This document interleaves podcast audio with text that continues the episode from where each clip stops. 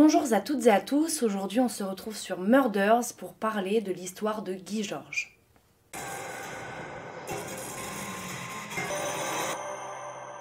Guy Georges est né Guy Rampillon le 15 octobre 1962 à Vitry-le-François, ce qui trouve dans la Marne.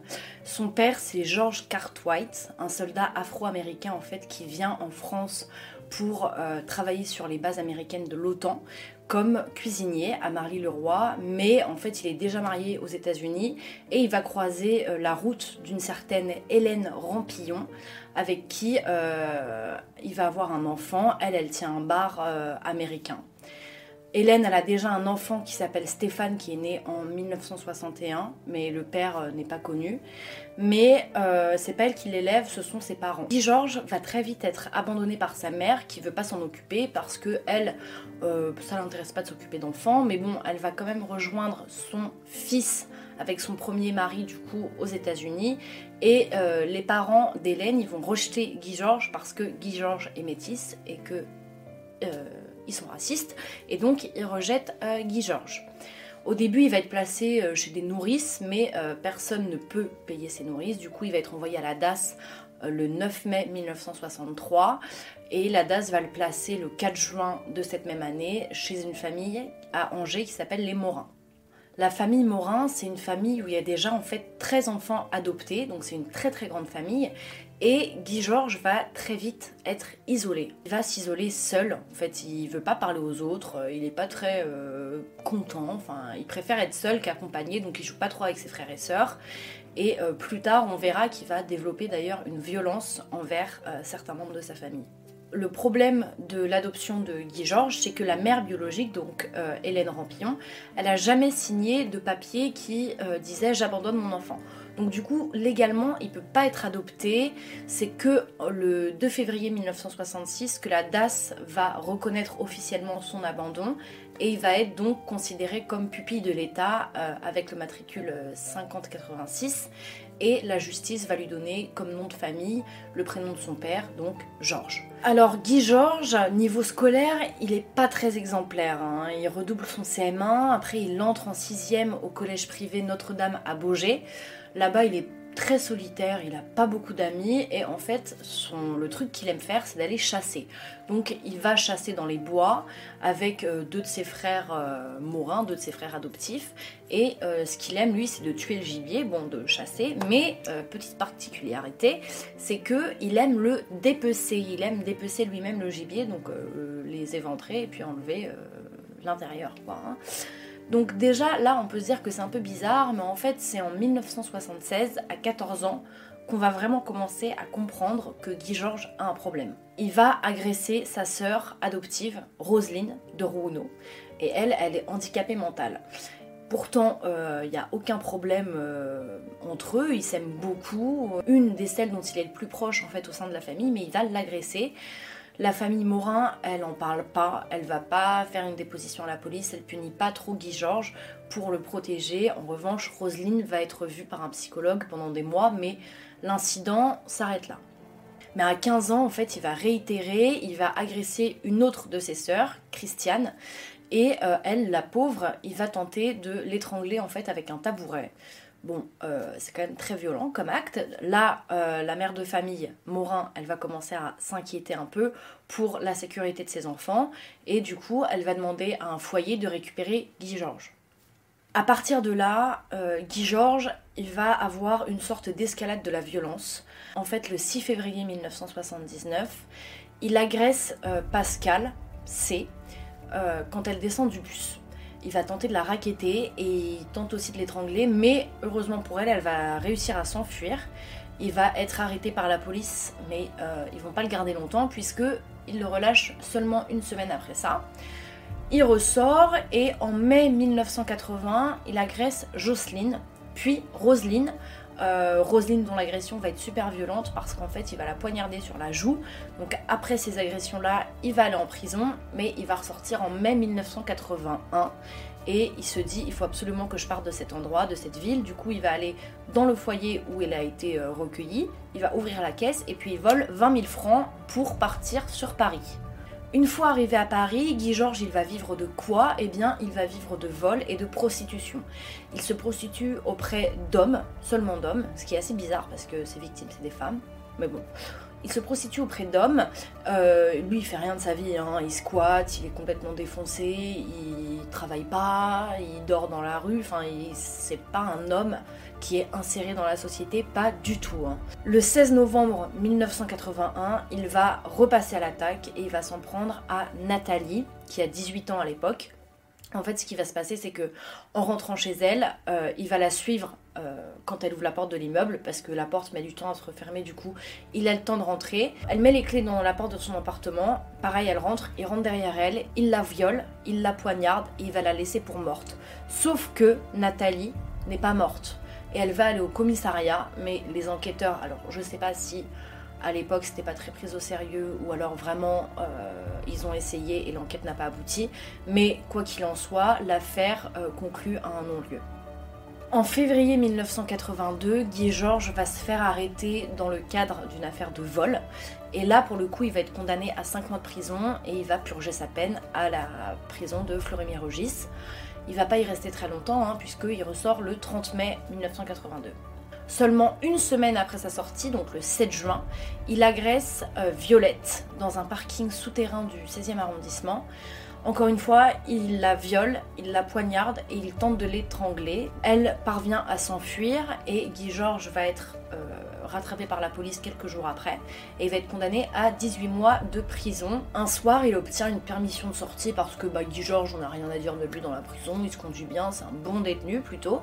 Donc il va en profiter pour sortir et là, euh, il va s'attaquer à Pascal Nix, il va la violer et euh, la poignarder. Mais encore une fois, euh, Pascal Nix, elle réussit à s'échapper et la police va arrêter Guy Georges le soir même quand même. Donc il est quand même arrêté très très vite. Il est euh, déféré devant la cour d'assises de Meurthe-et-Moselle à Nancy et le juge obtient une peine de 10 ans d'emprisonnement. Il va bénéficier d'une semi-liberté et encore une fois, Guy Georges ne veut pas rester en prison, ne veut pas prendre le risque. Donc il fait quoi? Il s'échappe de la prison à Caen et il va de nouveau sur Paris. En janvier 1991, dans la soirée du 24 au 25, il aperçoit Pascal Escarfaille, qui a alors 19 ans. Elle est à la terrasse d'un café, euh, tranquille, voilà, et puis elle repart. Il attend qu'elle reparte et il la suit jusqu'au 41 rue de l'Ambre. Il pénètre dans l'immeuble avec elle parce que, encore une fois, la porte se ferme lentement. Il la double dans l'escalier et euh, il entre de force avec elle, du coup, dans son appartement. Il va la violer. Pascal, elle se débat. Elle va recevoir malheureusement trois coups de couteau euh, dans la gorge. Pour autant, euh, il est toujours pas inquiété pour ces faits-là, hein, pas du tout. Mais une semaine après, il va euh, se constituer lui-même prisonnier dans un commissariat pour le fait qu'il se soit échappé de la prison. Et du coup, il va être condamné à 8 mois pour s'être évadé et il sera libéré le 4 avril 1992 si on peut se dire que la prison peut calmer euh, certaines personnes, lui, on voit bien que c'est pas le cas du tout, puisque il est libéré le 4 avril 92 et le 22 avril, il agresse Éléonore dans un hall d'immeuble. Elle parvient encore une fois à s'échapper, à prévenir les forces de l'ordre qui vont attraper Guy Georges. Donc il est condamné à 5 ans de prison, dont 3 ans avec sursis. Il ressort en 1993 et le 7 janvier 1994, Guy Georges, il va faire le même processus, hein, suivre euh, la femme dans l'escalier, dans son appartement, et donc qui va assassiner Catherine, dite Cathy Roger, qui a 27 ans à l'époque, euh, après l'avoir violée. Pour l'agression de Cathy, il n'est pas inquiété, et six jours après ce crime, il agresse avec un couteau une animatrice radio qui travaille pour Radio Nostalgie, qui est Annie Le Floutier. Et en fait, il va l'agresser sous le porche du logement où elle habite, c'est rue du Père Corentin.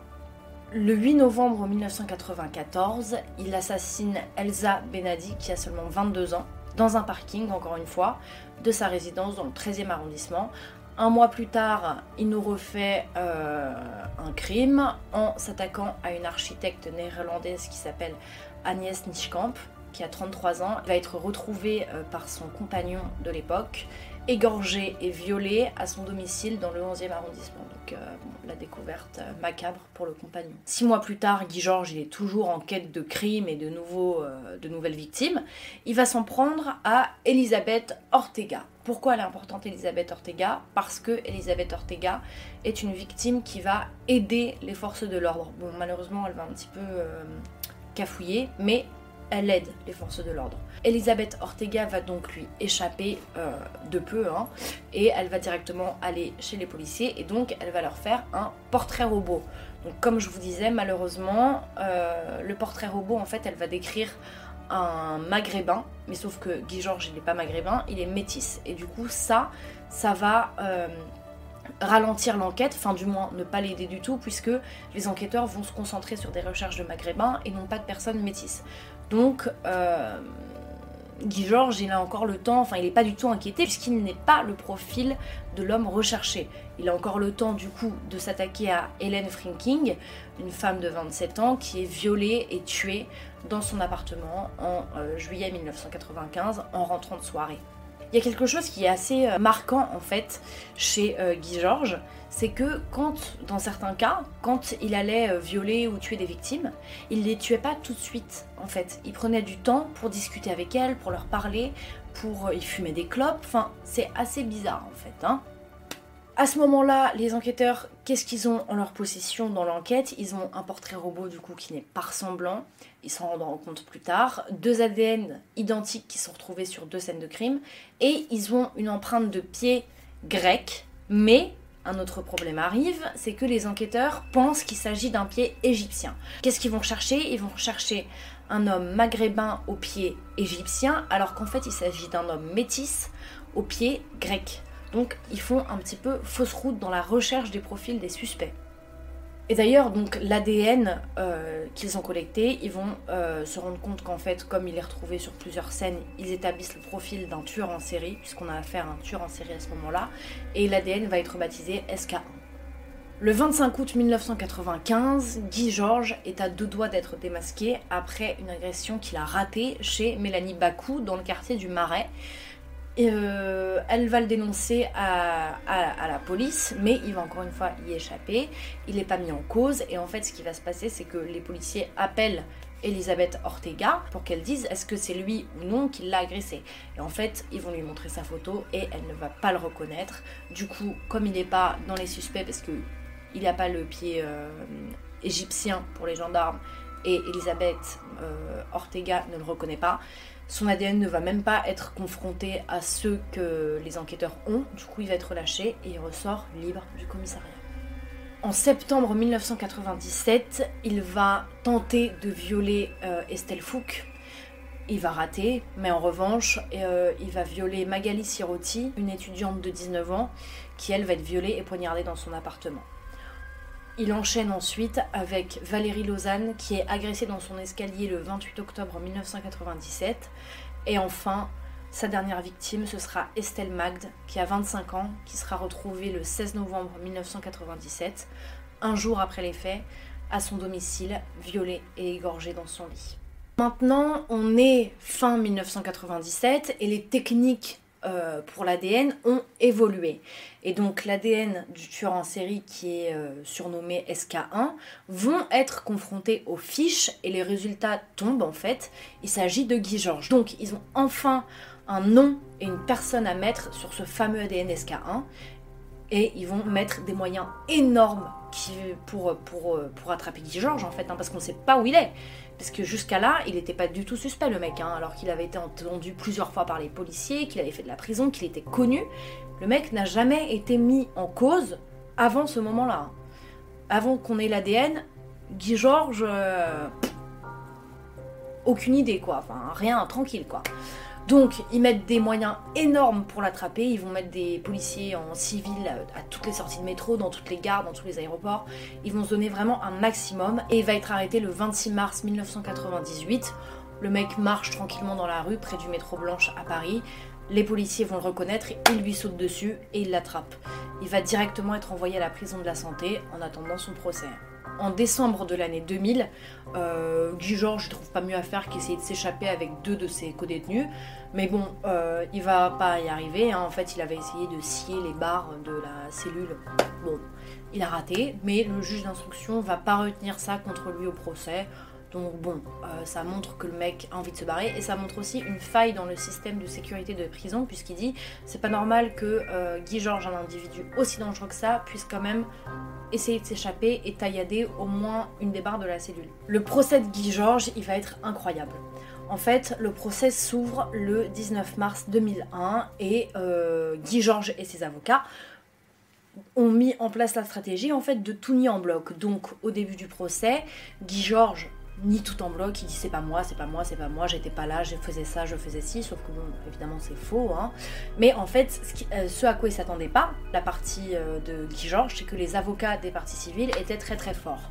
Donc grâce à la ténacité des avocats de la partie civile, il va commencer à faiblir et à... euh, ça se voit qu'il est pas bien quoi le mec. Si au début il était fort, il était sûr de lui, très vite quand même on sent que Guy Georges il est pas sûr de ce qu'il dit et il, il est pas il est pas convaincant, il est pas convaincu de ce qu'il dit puisqu'évidemment c'est faux.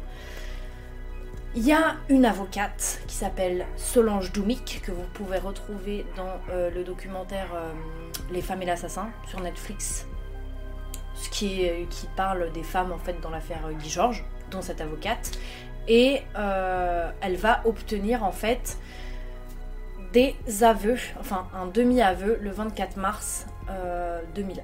En fait, ce moment, il est exceptionnel. Vous pouvez d'ailleurs retrouver aussi ce moment dans le film euh, SK1 qui traite de l'affaire Guy Georges et euh, le moment est très très bien reconstitué. Donc si vous voulez le voir un peu en image, euh, allez voir le film SK1. Puis même le film SK1 de Guy Georges est incroyable. Vous avez vraiment toute l'affaire. Il est très très très bien. Revenons au demi-aveu le 24 mars. En fait, ce qu'il va se passer, c'est que ce moment, il est juste magique. Donc, à ce moment-là du procès, il y a un expert en découpe de vêtements qui arrive et qui vient expliquer pour chaque scène de crime que, en fait, les faits ont été commis par un gaucher. Et euh, Guy Georges, il va dire, mais c'est pas possible que ça soit moi puisque moi je suis droitier. Et donc, en fait, avec cet argument-là, qui est en fait minime, hein, en vrai c'est tout petit hein, ce- cet argument, il va essayer de se reconstruire un peu une innocence en disant mais vous voyez bien que c'est pas possible, vous êtes bête ou quoi? Moi je suis euh, droitier, le tueur il est gaucher, ça peut pas être moi. Et là, là, là, là, il y a l'avocate, qui est l'avocate de la famille Escarfaille, Solange Doumik, qui va le coincer. Donc elle va le questionner, elle va lui dire l'expert en découpe de vêtements a dit que c'était un gaucher. Qui Georges répond moi je suis droitier. Et là elle va lui dire vous ne faites rien avec la main gauche. Lui dit rien. Vous êtes sûr? Oui, rien. Donc c'est impossible que vous ayez pris ce couteau. Là, il va dire impossible. Et là, elle va lui dire Pourtant, Guy Georges, je vous ai vu ce matin faire défiler les photos pendant 4 minutes montre en main, uniquement avec la main gauche. Et là, il dit que c'est normal en fait, et il lève son poing euh, et il fait le geste de quelqu'un qui frappe hyper violemment. Genre, il fait un truc genre euh, comme ça, il fait c'est normal. C'est normal, comme ça. Et là, on sent que Guy Georges il commence un peu à déboulonner dans sa tête et elle va lui demander Vous voulez dire que quand vous frappez quelqu'un, vous tenez le couteau dans la main droite? Et là, il va répondre oui, comme ça, avec sa main droite. Et là, bah, là, clairement, euh, le mec vient de montrer que il est ambidextre et je crois qu'elle va lui dire euh, Euh, Vous êtes le tueur parce que vous êtes ambidextre, Guy Georges un truc comme ça. Mais c'est incroyable. Dans un procès, c'est incroyable que le mec, il se fasse prendre à un piège pareil. Enfin, c'est fou, quoi. Et donc, le 27 mars, euh, il va finir par reconnaître 7 meurtres et une agression quand il va être euh, confronté à une de ses victimes. Et là, bon, bah, voilà, quoi. Euh, Tout s'effondre et puis Guy Georges est reconnu coupable. Le 5 avril 2001, Guy Georges va être condamné à la prison à perpétuité assorti d'une peine de sûreté de 22 ans. Depuis mars 2020, Guy Georges est éligible à la libération conditionnelle, euh, mais il va dire, comme il avait dit pendant son procès, je vais m'infliger une peine et je ne ressortirai jamais de prison, vous serez tranquille. Et donc il purge euh, sa peine à la prison de Fleury-Mérogis. Pendant euh, son incarcération, en fait, il y a Anne Gauthier, qui est la mère d'une des victimes, qui va, euh, qu'on retrouve aussi dans le documentaire Les femmes et l'assassin sur euh, Netflix, qui va en fait entretenir des lettres avec Georges et en fait ils vont correspondre énormément tous les deux. Et je crois qu'elle lui dira dans une des lettres je, prie pour toi ou je ne sais plus quoi, mais ils ont beaucoup beaucoup parlé. À la suite de cette affaire d'ailleurs, la ministre de la Justice de l'époque, Elisabeth Guigou, a obtenu la mise en place d'un fichier qui regroupe en gros les empreintes génétiques euh, pour les enquêtes de police, donc le FNAG, et qui sert beaucoup aujourd'hui puisque c'est quand même beaucoup plus pratique. Donc c'est une grosse, grosse, grosse avancée dans la justice. C'est tout pour l'histoire de Guy Georges. J'espère qu'elle vous aura plu. En attendant, on se retrouve dimanche prochain à 20h pour une nouvelle vidéo sur Murders.